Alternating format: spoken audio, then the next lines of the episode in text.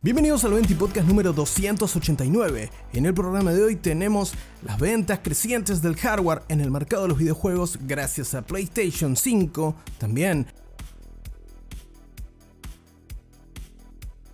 La ronda de reviews de un indie que se sube a la pelea por juego del año, al parecer, y también por supuesto los lanzamientos de la semana como cada lunes. Acompáñame un ratito en tu ración diaria de noticias sobre el mundo de los videojuegos en la media justa. Esto es Venti Podcast.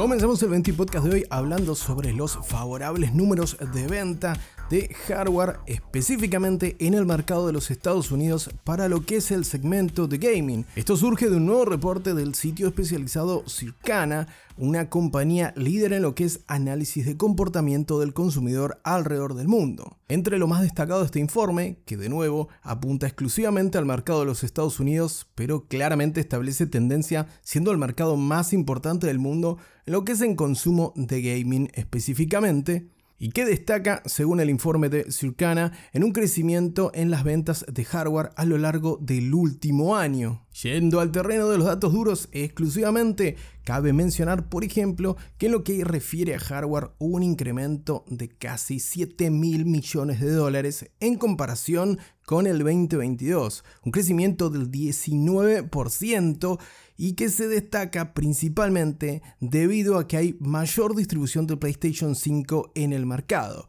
una compañía que se encuentra puntera en lo que es el mercado de videojuegos y en la venta de hardware en este periodo destacado por Circana. Además, hablando exclusivamente de lo que tiene que ver con la última consola de Sony, actualmente si alineamos los lanzamientos de PlayStation 5 con su antecesora PlayStation 4, vemos un crecimiento del 5% comparativamente entre la Play 5 con respecto a la Play 4 y de un 87% entre la Play 5 y la PlayStation 3. Es decir, tomando el mismo periodo de tiempo en lo que respecta al ciclo de vida de estas consolas. Por otra parte, además de ayudar en el crecimiento de los números de ventas de hardware referido a entretenimiento o gaming en este caso, las ventas crecientes de PlayStation 5 le permiten a Sony superar los 600 millones de PlayStation vendidas desde el nacimiento de las consolas PlayStation, es decir, 600 millones contando PlayStation 1, PlayStation eh, Vita,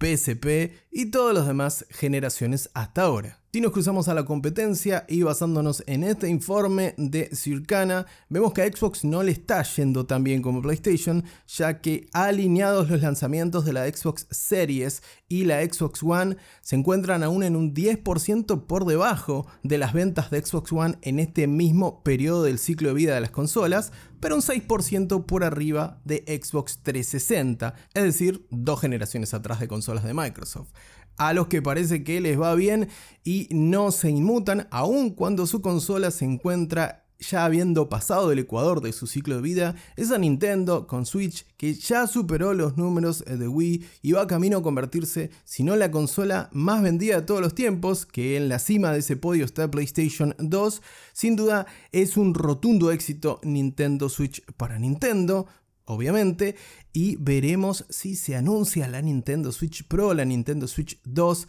La verdad, Switch sigue vendiendo bien y sabemos que Nintendo se ha demorado en el anuncio de Nintendo Switch Pro o Nintendo Switch 2, pero ¿Qué podemos achacarle a Nintendo Switch con un ciclo de vida exitosísimo y que además, según el propio informe de la consultora Circana, repuntó, a pesar de que venía en caída, repuntó en las ventas de hardware gracias a un pequeño título que quizás eh, te suene de algún lado, estamos hablando de Zelda Tears of the Kingdom. Sí, sí, el Zelda S salió este año, a pesar de que salieron miles de juegos y que el calendario está atestado de títulos. Sí, sí, Tears of the Kingdom es de 2023. Te lo recuerdo por si se te había olvidado entre tantas horas de Baldur Gate 3 u otros juegos además del crecimiento en el terreno de hardware por la disponibilidad de mayor cantidad de consolas, habiendo superado las crisis del COVID-19, principalmente PlayStation y Xbox Series X y S. Otro punto que destaca Circana es la llegada de títulos AAA de grandes lanzamientos en el último año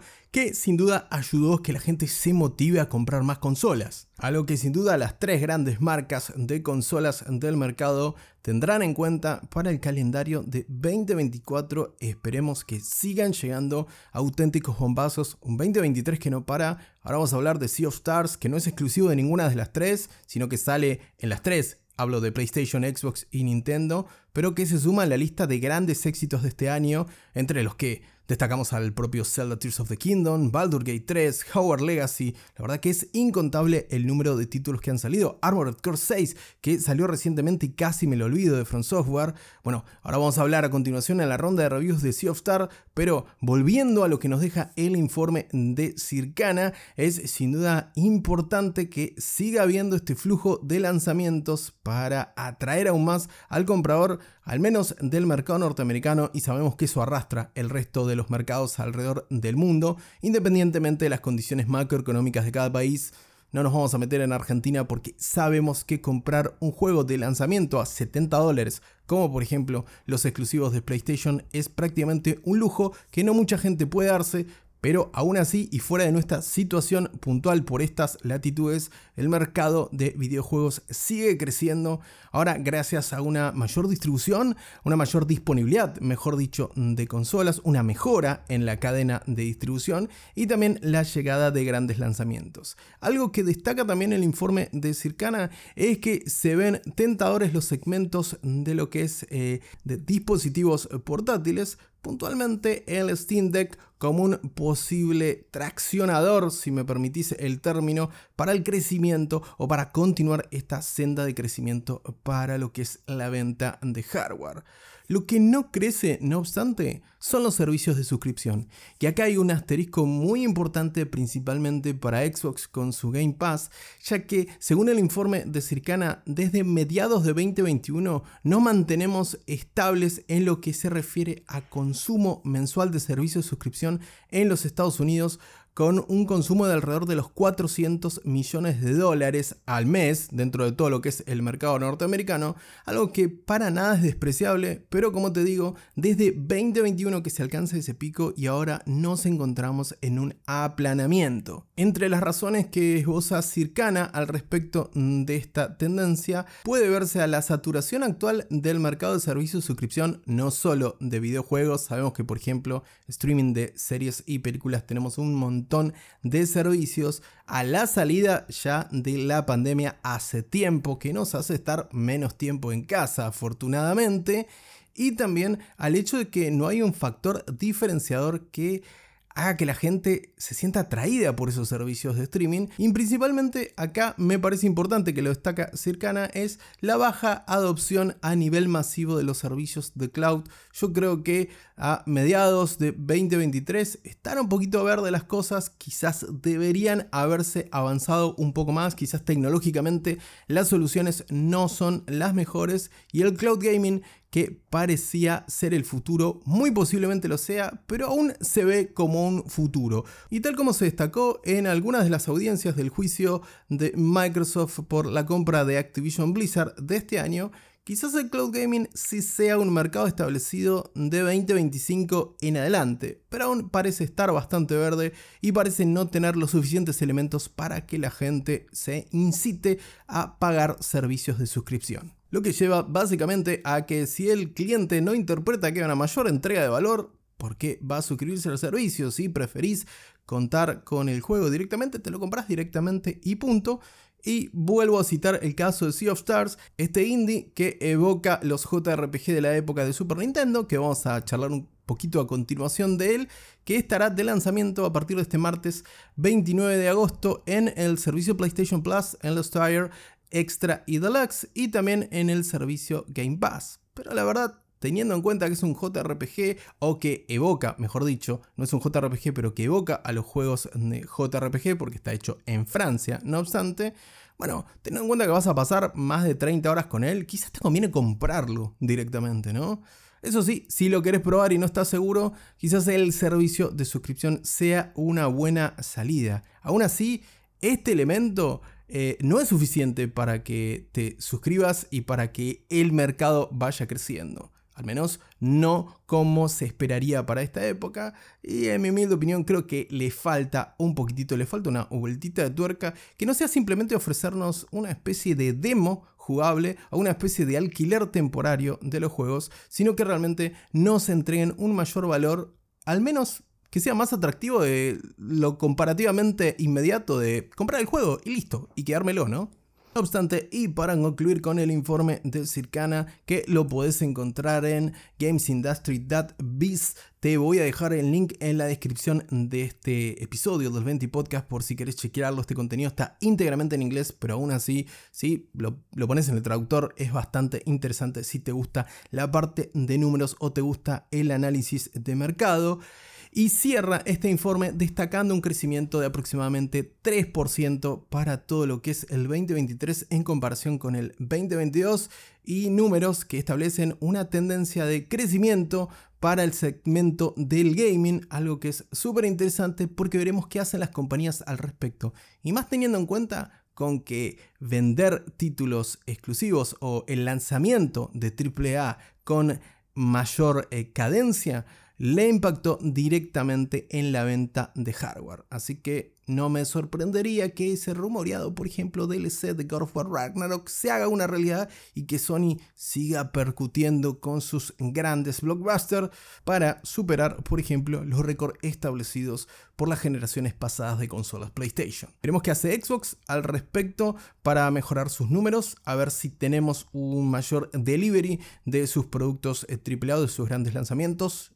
Veremos Starfield cómo rinde en los próximos días y por supuesto Nintendo con sus franquicias que nunca, nunca se detienen de vender aparentemente.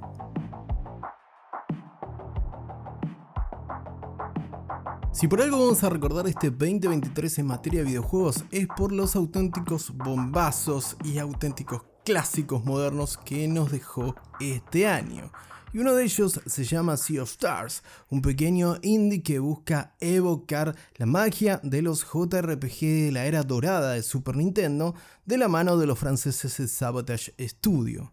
Qué lindo que me quedó esa introducción, ¿no? Ya parezco un youtuber profesional. Volviendo al punto que nos compete en, este, en esta parte del 20 podcast, vamos con la ronda de reviews. Sí, vamos a hablar de Sea of Stars, este indie esperadísimo de mi parte y espero que de tu parte también. Y si no lo conoces, creo que estaría bueno que le eches un vistazo por varias razones. La primera, el juego sale esta semana y estará disponible en prácticamente todas las plataformas, desde Steam a Nintendo Switch, pasando por consolas PlayStation 5, PlayStation 4, Xbox One, Xbox Series S y X. Y además va a estar disponible en los servicios de suscripción de PlayStation Plus en los niveles Extra y Deluxe y en el servicio Game Pass tanto para PC como para consola de lanzamiento. Es decir, no hay excusas para poder jugar este Sea of Stars a partir de este martes 29 de agosto. Lo que nos propone, como te decía, es un homenaje de alguna manera a los JRPG clásicos de la era de Super Nintendo, la era dorada, descrita por algunos, y que le da una vuelta de tuerca que parece que lo mejora todo. La crítica especializada ya dio su veredicto y como siempre te comento en estas rondas de reviews, si bien la numeración de las calificaciones en lo que es una review de videojuegos tiene sus fanáticos y sus detractores, acá lo hacemos por mero entretenimiento y para tener una referencia de más o menos cómo ha salido, en este caso, el interesantísimo Sea of Stars spoiler, salió bien. ¿Por qué? Porque en Metacritic, una de las principales páginas que aúna las notas de la prensa especializada, le está clavando un 89 en este momento de nota promedio y en la otra página de referencia, OpenCritic, casualmente también tiene un 89. Todas las críticas son favorables, es decir, no hay críticas eh, mixtas o críticas negativas respecto al juego y vamos a analizar lo que dicen algunos de los medios al respecto de este juego. Comencemos con Dual Shockers que le pone un 93, una nota más que notable a Sea of Stars y lo destaca de la siguiente manera, como un hermoso homenaje al género JRPG que aún logra mantenerse por sí solo, al mismo tiempo que se cuida de dejar de lado todos los molestos trucos que plagaron a los JRPG en el pasado. Si nos pasamos a Game Informer, por ejemplo, le clava un 9, una nota también casi perfecta, y se extienden un poquitito más con la justificación de este 9 los chicos de Game Informer, describiendo a Sea of Star como un regreso estelar que atrae a fanáticos como yo, es decir, al crítico de Game Informer que escribe esta review que estamos destacando, que aman los juegos de rol de 16-bit, pero también funciona como un excelente punto de entrada para nuevos fans. Las molestias que obstaculizaron los primeros juegos que inspiraron Sea of Stars no se ven por ninguna parte. Acciones simples como moverse por el mundo se sienten geniales, la historia avanza rápidamente y la experiencia agrícola del juego es efectivamente innecesaria, es decir, no te va a bloquear en el avance. Todo conduce a una aventura fluida y constantemente emocionante con combates divertidos, todo en un mundo maravilloso y atractivo. Y por último, entre las notas que vamos a repasar está la de Xbox Era, ya que tuvimos a DualShockers, un medio asociado a juegos de PlayStation, a Game Informer, un medio, digamos, entre medio de las dos en grandes eh, compañías, y a Xbox Era, que como lo dice su, su nombre, o Xbox Era, como quieras llamarlo, está asociado a, por supuesto, eh, Steam. No, no, a Xbox, a Microsoft, a las consolas de Microsoft. En el caso de Xbox Era, le clava un 80, baja un poquito la nota, pero sigue siendo sobresaliente para este Sea of Stars y destaca que el juego toma fórmulas y les da una bonita capa de pintura fresca. Aunque la narrativa no captará tu atención, según los chicos de Xbox Era, encontrarás un juego que ofrece impresionantes imágenes y diseño de sonido que acompañan a un divertido sistema de batallas con mecánicas únicas, fácil de aprender y de jugar para todo el mundo, tanto fans antiguos del JRPG clásico como los nuevos llegados al subgénero. Así que tanto del lado de medios asociados a PlayStation como del medios asociados a Xbox destacan que este juego es más que notable y supera en principio las expectativas. Hay una tendencia clara en, los, en las conclusiones de estas reviews, es decir, que el juego se desprende de aquellos vicios. Lo primero que pienso son los combates aleatorios, por ejemplo, como uno de los vicios del JRPG de mediados de los 90 que afortunadamente hoy parece haber evolucionado y es el caso que se muestra en Sea of Stars. Ahora dejamos de lado un poco los medios anglosajones y nos vamos con el resumen de 3djuegos.com, el sitio español que no califica con nota, sino que le pone un mote de recomendado a los juegos que considera de esta manera, que considera indispensables. Y en el análisis de 3D juegos se destaca el resumen lo siguiente. Sea of Stars me ha encantado, reza la conclusión del analista de 3D Juegos y además indica no reinventa la rueda ni en lo narrativo ni en lo jugable, pero aporta buenas ideas al género en lo relativo a la exploración y al combate. Es precioso y sus personajes te enamorarán. Es un juego de rol ágil, bien pensado y que te devolverá a los mejores momentos vividos con tus JRPG favoritos de siempre, de lo mejorcito del género que ha salido en los últimos años, estando de lanzamiento tanto en Game Pass como en la suscripción de PlayStation, no hay ninguna excusa,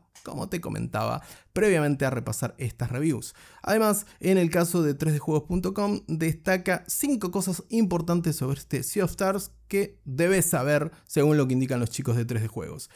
Sea of Stars es una precuela, pero no hace falta haber jugado a The Messenger para disfrutarlo. El anterior título, juego de acción y plataformas, un género diferente eh, de Sabotage Studios, de los franceses que también firman este Sea of Stars, pero que se sitúa en el mismo mundo a pesar de no ser del mismo género. Otro de los puntos que destacan es que está completamente subtitulado al español. En un título por encima de 30, 40 horas, como es un JRPG, entender a la perfección de qué va la cosa me parece fundamental. Es algo que no digo que sea obligatorio, pero es algo que debíamos exigir teniendo en cuenta la cantidad de personas que consumen videojuegos en español en el mundo. Me parece ridículo. Me, debo decir, perdón, nota personal, no sé si estás conmigo del otro lado, pero cuando veo eh, juegos subtitulados o doblados en francés o alemán, me parece ridículo que no vengan en español, pero bueno, un pequeño momento de catarsis que me he permitido. El tercer punto que destaca 3 de juegos eh, que tenés que saber sobre Sea of Stars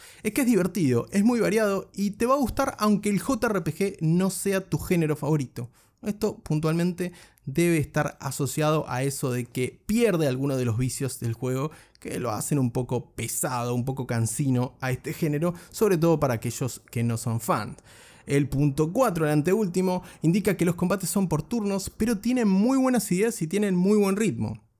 Otro punto que suele ser un punto de conflicto para aquellos que no son fanáticos del JRPG y que se ve en algunos momentos incluso como algo antiguo. Yo no estoy para nada de acuerdo con esto, a mí me encantan los juegos por turnos, pero es verdad que los juegos han virado un poco más a la acción en tiempo real. Y por último, indica que Sea of Stars cuenta con formas de facilitar la experiencia por si las cosas se te ponen cuesta arriba. Bueno, parece que es un juego que quiere tratar de homenajear a la vez de abarcar a la mayor cantidad de jugadores posibles. Esperemos que a partir de mañana, martes 29 de agosto, este juego sea un rotundo éxito. Es uno de los juegos que más he esperado este año y veremos cómo le va a Sea of Stars. Parece tener todo el camino allanado para ser considerado uno de los JRPG del año y, por qué no, uno de los mejores juegos de este 2023, que no obstante está plagado de bombas. No obstante, este humilde Sea of Stars se sube a la palestra, se sube a competirle quizás de tú a tú con grandes lanzamientos de este año. Esperemos, esperemos ver cómo sale cuando nos pongamos detrás del teclado, detrás de los mandos con este Sea of Stars. Seguramente lo vamos a estar jugando en twitch.tv barra Si mi proveedor de internet, la gente de Claro, les mando un gran saludo, se dignan a reponerme el servicio que hace una semana que está caído. Les mando un abrazo, me voy a jugar un rato de Sea of Stars mientras tanto.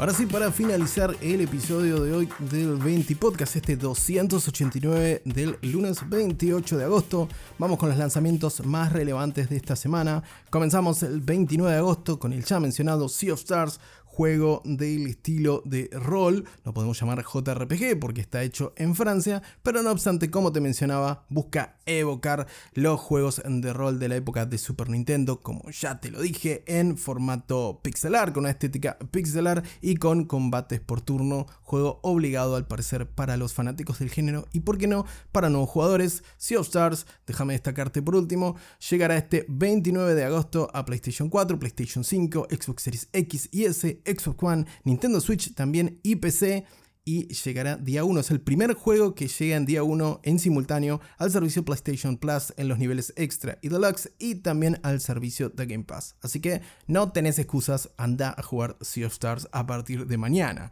Pero no obstante, si querés otra cosa, si querés una aventura un poco más narrativa, de corte más existencialista, llega Goodbye Volcano High a PlayStation 5, PlayStation 4 y PC también este martes 29 de agosto. En esta, esta, aventura de corte existencialista, como te decía, con dinosaurios antropomórficos que si lo tuyo no es el JRPG, quizás la opción sea Goodbye Volcano High, que como te decía llega a consolas PlayStation y PC. Otro que llega esta semana, también el 29 de agosto, es Under the Waves, el juego de Parallel Studio que está publicado por Quantic Dream. Si no recuerdo mal, es el primer juego que publica Quantic Dream que no es de su autoría, no es de su desarrollo. Y llega a PlayStation 5, Xbox Series X y S, PlayStation 4, Xbox One y PC una aventura enfocado también en la parte narrativa más que nada y en una buena trama, buena historia, o al menos eso es lo que promete este Under the Waves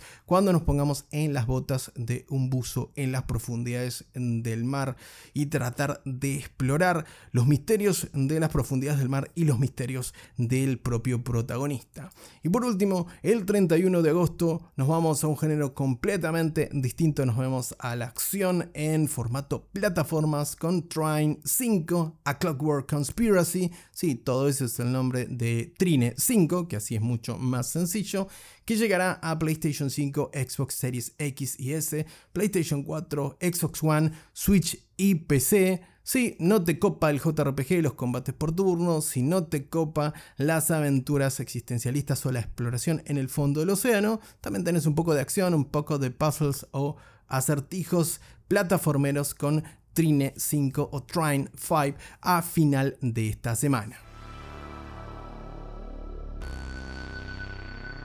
Ahora sí, llegamos al final de este nuevo 20 podcast, el 289, casi media horita de programa. Es verdad que debíamos un par de episodios, pero esperamos si mi proveedor de internet así lo desea, se me facilite un poquitito el flujo de trabajo esta semanita que recién arranca. Bueno, la termino con la lloración y te agradezco por estar del otro lado como siempre en cada episodio del 20 Podcast. No te olvides de compartir este nuevo episodio si te gustó este contenido. Te mando un gran abrazo y que tengas una muy bonita tarde.